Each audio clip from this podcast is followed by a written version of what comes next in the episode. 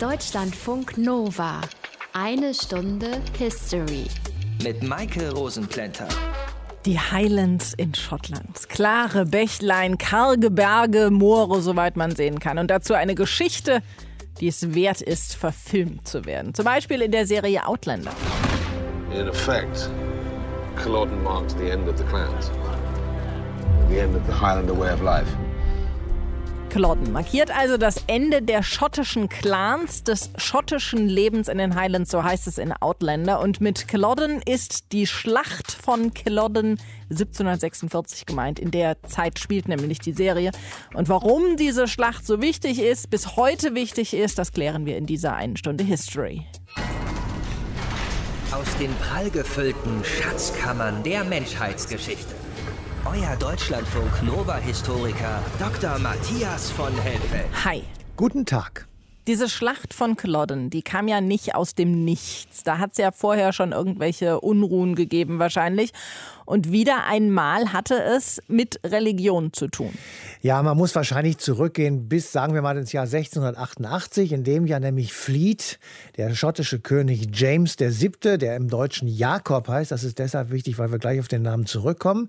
Der ist seit 1685 König von England, Schottland und Irland. Und er ist, wie du schon eben gesagt hast, ein fanatischer Katholik und somit gerät er in Widerspruch oder auch in Gegensatz zur Glorious Revolution 1688, 89.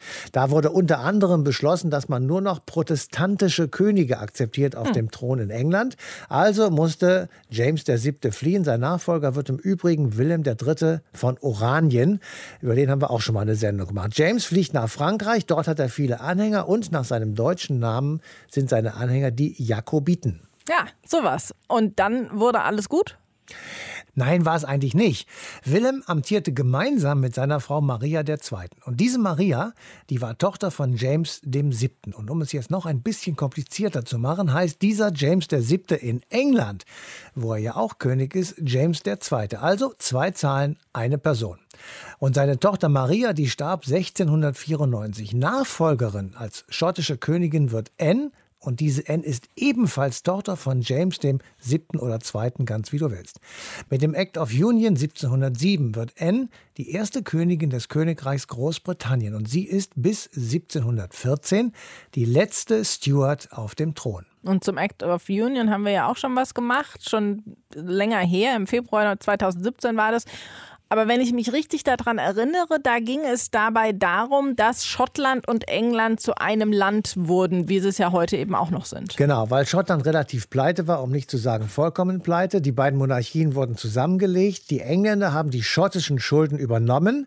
Das Ende der Eigenständigkeit Schottlands war damit verbunden und natürlich auch des schottischen Parlaments. Dafür wurden 16 Schotten ins Oberhaus und 45 Schotten ins Unterhaus gesandt. Es gab eine Zollunion, es gab eine Währungsunion und der heute noch bekannte Union Jack, das war dann die gemeinsame Flagge aus dem englischen Georgskreuz und dem schottischen Andreaskreuz. Aber damit waren die Verhältnisse doch im Grunde geklärt. Warum gab es dann in Schottland weiterhin Stress? Ja, also der Nachfolger von Anne wird George der Erste, der kommt aus Hannover. Ha.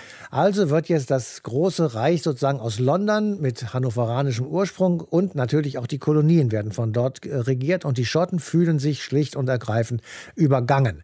Und die Jakobiten, das habe ich ja eben schon mal gesagt, gesagt, da die Anhänger die Anhänger genau von James dem Siebten, die machen Aufstände. Sie wollen eben, dass ein Stuart wieder auf dem schottischen Thron sitzt.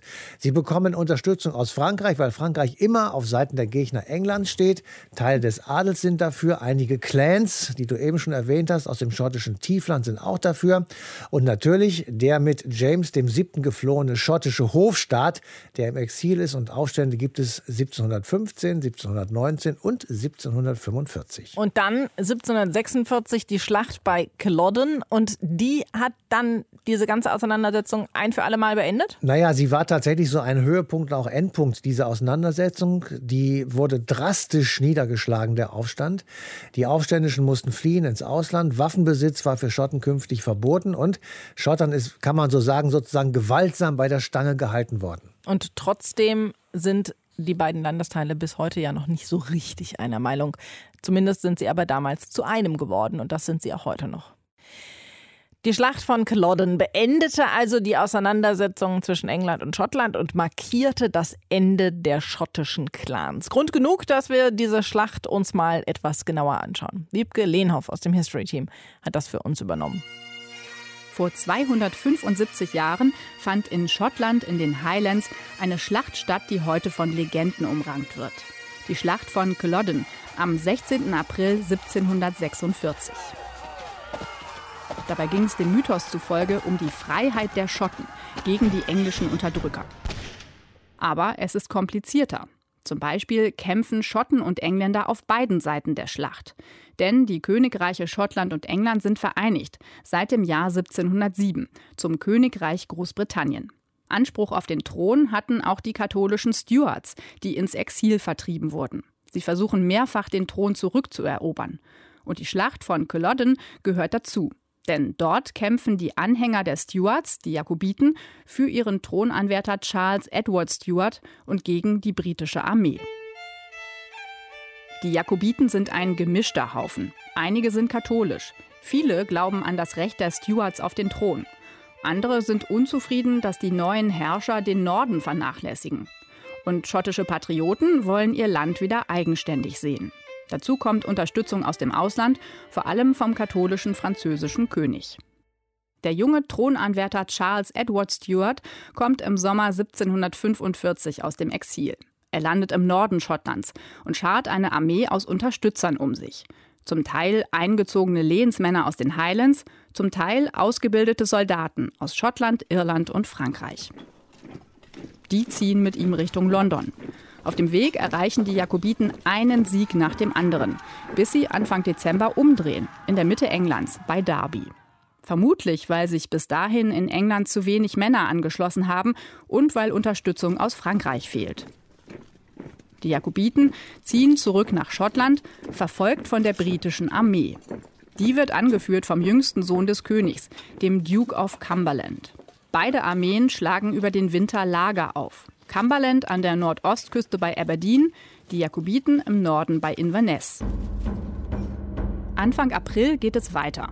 Cumberland marschiert mit der Regierungsarmee Richtung Inverness. Dort sind die Jakobiten schlecht aufgestellt, denn nicht alle Truppenteile sind versammelt und Geld und Essen sind knapp. Soldaten leben von etwa drei Keksen am Tag. Ihre Anführer können sich nicht einigen, wo der beste Ort für eine Verteidigungsschlacht ist.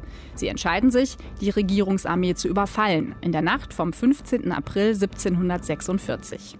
Eigentlich ein guter Plan, denn genau an dem Abend feiert der Duke of Cumberland seinen 25. Geburtstag und spendiert seinen Truppen eine extra Ration Brandy. Aber die Jakobiten müssen warten, bis es richtig dunkel ist, bevor sie losmarschieren, damit sie nicht entdeckt werden. Ein Beteiligter sagt später, Dieser Marsch querfeldein in dunkler Nacht, auf dem wir keinem Wege folgen durften, war wirr und ungeordnet. Manche Truppenteile marschieren schneller als andere. Deshalb schaffen es nicht alle rechtzeitig vor Morgendämmerung in die Nähe des feindlichen Lagers. Der Überraschungsangriff wird abgebrochen. Völlig erschöpft kehren die Männer kleckerweise dahin zurück, wo sie sich vorher versammelt hatten, östlich von Inverness auf dem Heidemoor von Culloden.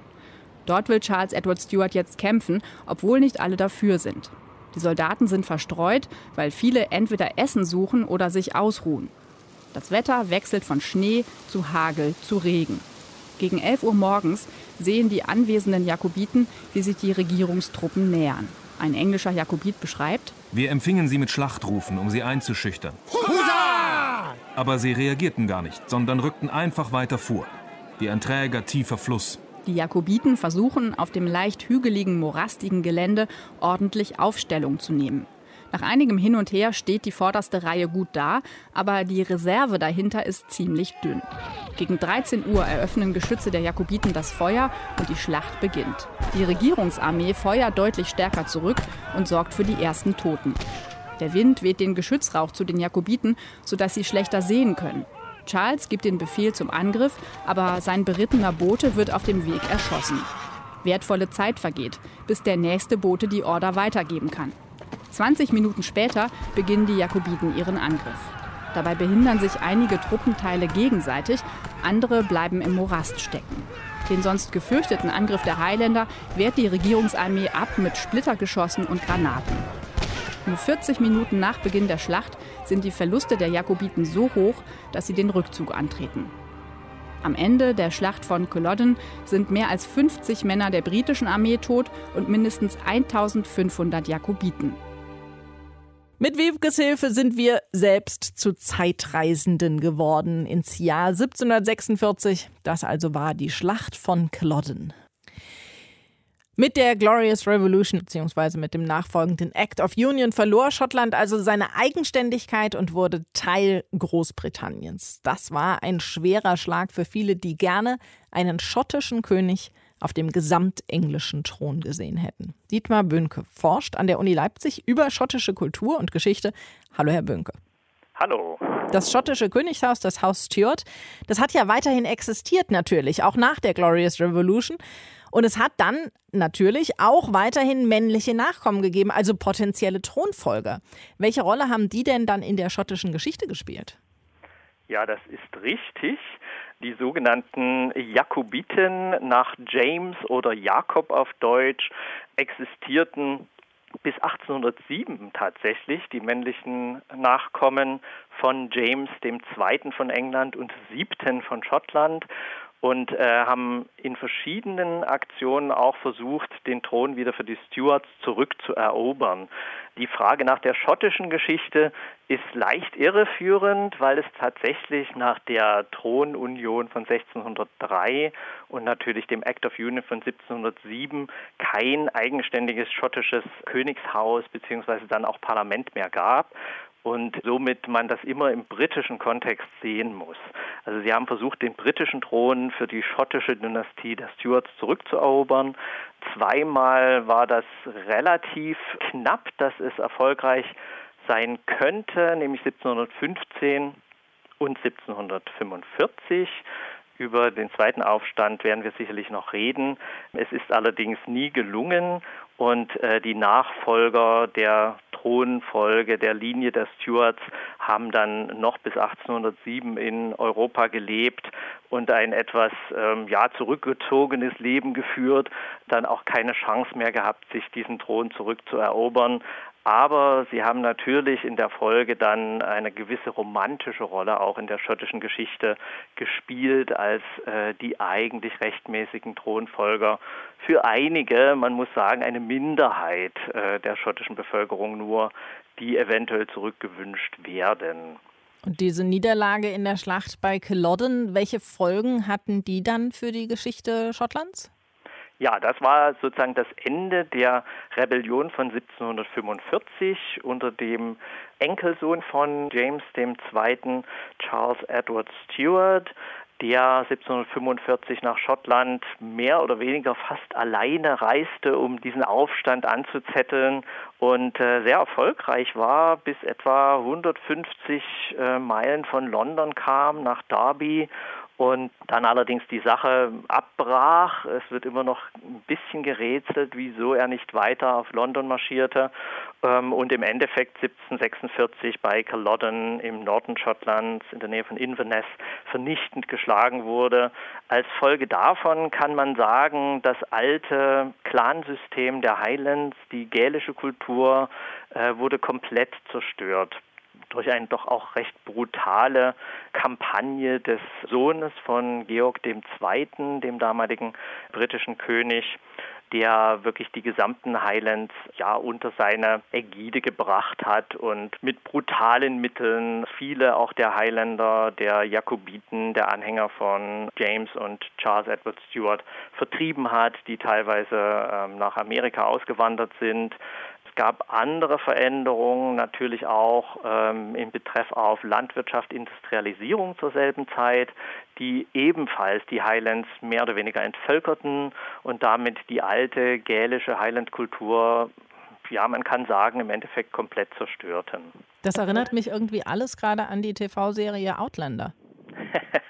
ja, das ist tatsächlich äh, so, dass im Moment, glaube ich, äh, diese historischen Ereignisse, vor allem durch diese Fernsehserie, die auf den Roman von Diana Gabaldon, einer amerikanischen Autorin, basieren, bekannt geworden sind und auch wieder ähm, ins Bewusstsein zurückkommen.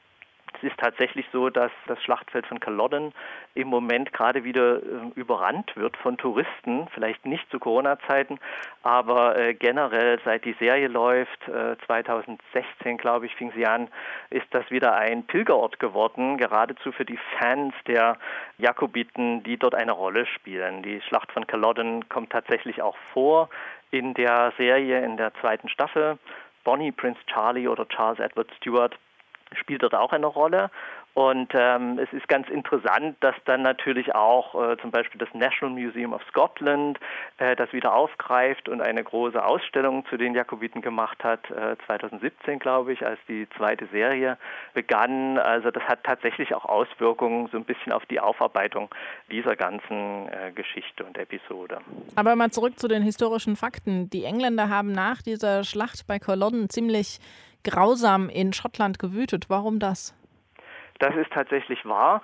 Man kann es wahrscheinlich erklären mit der allgemeinen Lage zu der Zeit. Also Mitte des 18. Jahrhunderts war Großbritannien im Grunde genommen dabei, sich zur ja, Weltmacht aufzuschwingen. Man muss auch immer den europäischen Kontext sehen. Es war der österreichische Erbfolgekrieg in dem Moment und ähm, es gab tatsächlich Bedrohungen von verschiedenen Seiten und äh, Schottland war immer ein bisschen ein Kandidat für sozusagen die Hintertür äh, für einen Angriff zum Beispiel von Frankreich auf England. Und das musste tatsächlich verhindert werden, was, glaube ich, der Grund ist, warum diese doch etwas brutale äh, Variante der Befriedung wenn man so nennen will, dann durchgezogen wurde. Es spielt aber auch eine Rolle, was ich schon gesagt hatte, dass sozusagen sich die sozialen und landwirtschaftlichen Gegebenheiten auch gerade änderten und sowieso viele der Landeigentümer interessiert waren, ihr Land zum Beispiel für Schafe zu nutzen und nicht für Menschen, um sozusagen die Textilindustrie später zu fördern und damit sehr, sehr viel Geld zu verdienen. Also das kommt alles ein bisschen zusammen. Tatsächlich war Schottland auch gespalten. Gerade die ähm, eher reichen Landbesitzer, die städtische Bevölkerung war eigentlich nicht auf Seiten der Jakobiten. Es war keine Frage Schotten gegen Engländer, das muss man tatsächlich so nochmal sagen. Dietmar Bönke forscht über schottische Kultur und Geschichte an der Uni Leipzig. Danke Ihnen für das Gespräch. Sehr gern. Wir haben ja eben schon ein bisschen was gehört über die Zeit nach der Schlacht bei Culloden. Lass uns doch mal zusammenfassen, Matthias. Nach dem Zusammenschluss mit England, da kam dann die Industrie nach Schottland. Es war also dann nicht mehr alleine abhängig von der Landwirtschaft. Das ist ja per se erstmal nicht negativ. Nein, nein, das war ja auch in England nicht nur negativ. Der Wandel sozusagen vom Agrarstaat zum Industriestaat. Es gab tatsächlich wirtschaftlichen Aufschwung in einigen Regionen Schottlands. Es gab das, was wir auch in ganz Europa kennen, eine Landflucht. Also Versuch der Leute in die Städte zu ziehen, weil dort mehr Arbeit war. Das schottische Hochland wurde teilweise geräumt, um großflächige Schafzucht möglich zu machen. Und Land wurde verteilt an englische und eben alteingesessene schottische Gutsherren. Und gleichzeitig wurde Schwerindustrie angesiedelt, zum Beispiel im Westen in der Schiffsindustrie. Und am Anfang des 20. Jahrhunderts war ein Fünftel der weltweiten wow. Schiffswerftkapazität in Schottland versammelt. Dieses Problem, diese Landflucht, die fehlende Infrastruktur und so weiter, die gab es ja auch in Deutschland zu Beginn der Industrialisierung. Das war im Grunde genommen, ich kann mal fast sagen, identisch. Landflucht zieht Städtewachstum nach sich und dort fehlt dann die Infrastruktur und das gibt Armut oder Siedlungen am Rand der Stadt, die man eben als arm bezeichnen kann. Aber in dieser Zeit beginnt eben auch die schottische Aufklärung. Zwei Leute will ich mal herausnehmen. Adam Smith, das war einer der ganz bedeutenden Vertreter dieser Aufklärung. Da haben wir auch schon mal eine Sendung drüber gemacht. Er war Moralphilosoph und er schuf die Grundlagen für die moderne freie Marktwirtschaft. Und der zweite ist David Hume, ein ganz berühmter Ökonom und Historiker. Er begründete den Empirismus in der Philosophie. Das kann man vielleicht so zusammenfassen. Alles Wissen beruht auf Sinneserfahrung. Das war seine knaller Idee.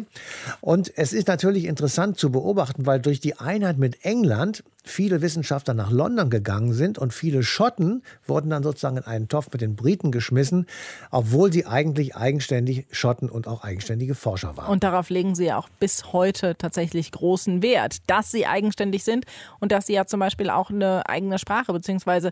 einen eigenen Slang haben, der sie von den Engländern unterscheidet.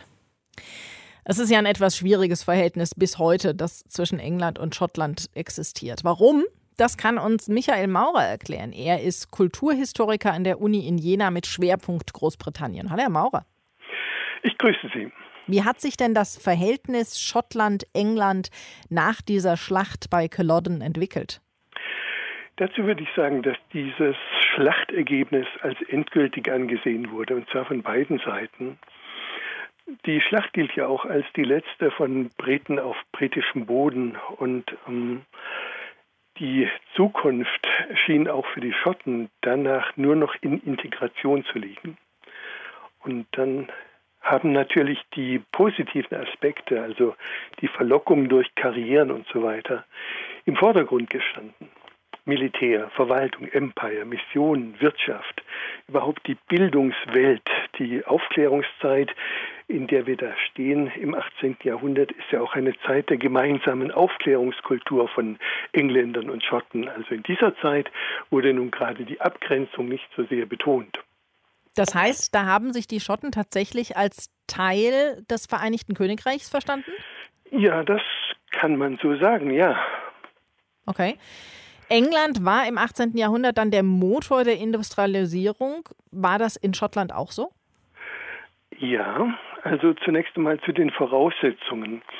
Hm, Schottland hatte ja Bodenschätze, also insbesondere Kohle und Eisenerz, die in dieser Epoche besonders wichtig waren, fanden sich in Schottland. Und eine andere Voraussetzung, liegt in der Arbeiterschaft. In Schottland gab es ja große Mengen von armen Leuten, die an Arbeit äh, gewohnt waren durch ihre Religion, durch den Calvinismus, die mit geringen Löhnen zufrieden waren und zuverlässig gearbeitet haben. Das sind sehr gute Voraussetzungen für Industrialisierung, also in Schottland auch, nicht nur in England. Und ähm, zugleich möchte ich erwähnen, dass entscheidende Erfinder der industriellen Revolution, wie zum Beispiel James Watt mit der Verbesserung der Dampfmaschine, ja Schotten waren. Also das Zeitalter der Industrialisierung hm, schließt nun tatsächlich England und Schottland aufs engste zusammen. Es war ja auch ein riesiger Wirtschaftsraum, ein sehr potenter Wirtschaftsraum. Wenn Sie sich denken, dass der noch erweitert äh, ist um das Empire, an dem die Schotten ja einen großen Anteil hatten. Ein reger Export und Import im Rahmen des Empire unter schottischer Beteiligung. Außerdem hat sich damit natürlich auch der Handel entsprechend entwickelt in, in Schottland und das schottische Bankwesen. Wenn man heute noch die Schotten mit Sparsamkeit assoziiert, hat es ja nicht nur mit einer vorsichtigen Lebensführung zu tun, sondern auch mit Kapitalbildung, dem Bankwesen, das sich in der Zeit besonders ausgeprägt hat. Aber heute gibt es ja eine eigene schottische Regierung und der Ruf nach Unabhängigkeit von Schottland kommt immer wieder auf. Wann hat sich das denn entwickelt dann? Mhm. Das ist ähm, erstaunlicherweise nicht so sehr eine Entwicklung des 19. Jahrhunderts, wie zum Beispiel parallel in Irland. Auch im 19. Jahrhundert haben sich zwar in Schottland schon Stimmen hören lassen, die äh, Home Rule, also eine eigene ähm, Regierung für Schottland gewünscht haben, aber das war nur vereinzelt. Also im Allgemeinen kann man sagen, dass in, im 19. Jahrhundert in Schottland die das Drängen nur auf eine stärkere Berücksichtigung der nördlichen Region Britanniens zu konstatieren ist. Also man wollte mehr Parlamentssitz im Unterhaus, größere Investitionen im Norden, einen eigenen Schottlandminister und so weiter. Und das alles hat man auch bekommen. Erst im Zusammenhang der gemeinsamen Geschichte mit Irland, wo das Home Rule Drängen sehr stark war, gab es so etwas auch in Schottland, sodass tatsächlich kurz vor dem Ersten Weltkrieg 1913 eine Home Rule Bill auch für Schottland aufgelegt wurde, die dann aber nie in Kraft getreten ist durch den Ersten Weltkrieg. Und dann kommen die Kriege, die großen Weltkriege, die nun die Schotten sehr stark mit den südlichen Briten zusammengeschlossen haben, also gemeinsame Feinde, ja, Deutschland, später auch im Zweiten Weltkrieg. Hitler, das hat dann dazu geführt, dass im 20. Jahrhundert sehr lange überhaupt nicht schottische Unabhängigkeitsbestrebungen äh, zu beobachten sind. Und dann aber erst ungefähr 1970 ähm, sich so etwas wieder äh, stärker bemerkbar macht. Und das hat etwas zu tun mit der wirtschaftlichen Entwicklung. Also dass in derselben Zeit, äh, kurz vor 1970, in der Nordsee hm, das schottische Öl äh, aufgespült wurde. Und da haben sich die Nationalisten sehr schnell den ähm, Schlachtruf It's Scotland's Oil zu eigen gemacht und wollten also darauf drängen, dass das, was sie als schottisches Öl angesehen haben, dass, das, dass die Segnungen dieser, dieses Wirtschaftsaufschwungs auch für den Norden, für Schottland fruchtbar gemacht wird. Und wie ist das dann heute? Welche Kompetenzen hat das schottische Parlament heute? Zunächst mal würde ich damit beginnen, dass die gemeinsamen Kompetenzen des Gesamtstaats natürlich im Bereich der Außenpolitik, des Militärs, ähm, der Diplomatie und so weiter bestehen geblieben sind, auch durch die Devolution, die wir in den letzten Jahrzehnten erlebt haben. Und was dann eigen ist in Schottland, ähm, das ist in erster Linie das, was durch die ganze schottische Geschichte in der eigenen Kompetenz war. Es ist nicht so sehr bekannt, dass Schottland nicht eine eigene Kirche hat, sondern eben auch ein eigenes Bildungssystem, das ja ursprünglich von der Kirche abhängig war, das sich ganz anders entwickelt hat ähm, als das englische und ein eigenes Rechtssystem vor allem, das nur teilweise von dem Common Law beeinflusst ist. Das sind also die Kernkompetenzen, die beim schottischen Parlament liegen. Es sind dann weitere ähm, sozusagen Regionalkompetenzen, die sich auch zum Teil auf die Wirtschaft beziehen. Also die Gesetze für Wirtschaft werden zwar im Großen und Ganzen in Westminster gemacht, aber ähm, die können in Schottland modifiziert werden, beispielsweise Steuersätze zur Industrieansiedlung und so weiter. Das ist in Schottland möglich. Sagt Michael Maurer, er ist Professor an der Uni in Jena und hat uns erklärt, wie sich das Verhältnis zwischen Schottland und England nach der Schlacht bei Culloden weiterentwickelt hat. Danke Ihnen dafür. Vielen Dank. Matthias, jetzt gab es ja 2016 diese Volksabstimmung zum Brexit. Den Ausgang, den kennen wir. Seit dem 1. Januar 2021 ist Großbritannien kein Teil der Europäischen Union mehr. Für Schottland ist das tatsächlich ein Problem, weil die Menschen dort mehrheitlich für den Verbleib in der EU gestimmt haben. Und seitdem brodelt es wieder. Die Rufe nach Unabhängigkeit von Schottland werden wieder lauter. Das könnte ein ziemliches Problem werden für das Vereinigte Königreich. Da bin ich aber ganz auf deiner Seite. Es wird sogar ein sehr schwieriges Problem werden. Ich hatte damals das Vergnügen, viele Schotten kennenzulernen, als England als Ganzes in die EG, damals noch Europäische Wirtschaftsgemeinschaft, beigetreten ist. Die meisten Schotten waren total begeistert davon, nun Teil Europas zu sein. Es gab eine sehr, sehr starke proeuropäische Haltung. In England, also dort, wo London sozusagen das Zentrum ist, da gab es immer schon sehr viel mehr Skepsis bei den Menschen, ob das wirklich so eine gute Idee sein würde. Also es gab unterschiedliche Einstellungen zur EWG und heute zur EU und das ist eben viel älter als der Brexit, der erst fünf oder sechs Jahre her ist.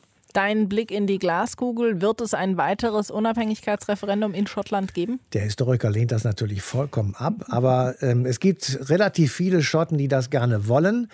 10 Downing Street wird das möglicherweise verhindern wollen und auch können. Es gibt also die Zustimmungspflicht durch den britischen Premierminister. Das erste Unabhängigkeitsreferendum in Schottland war 2014.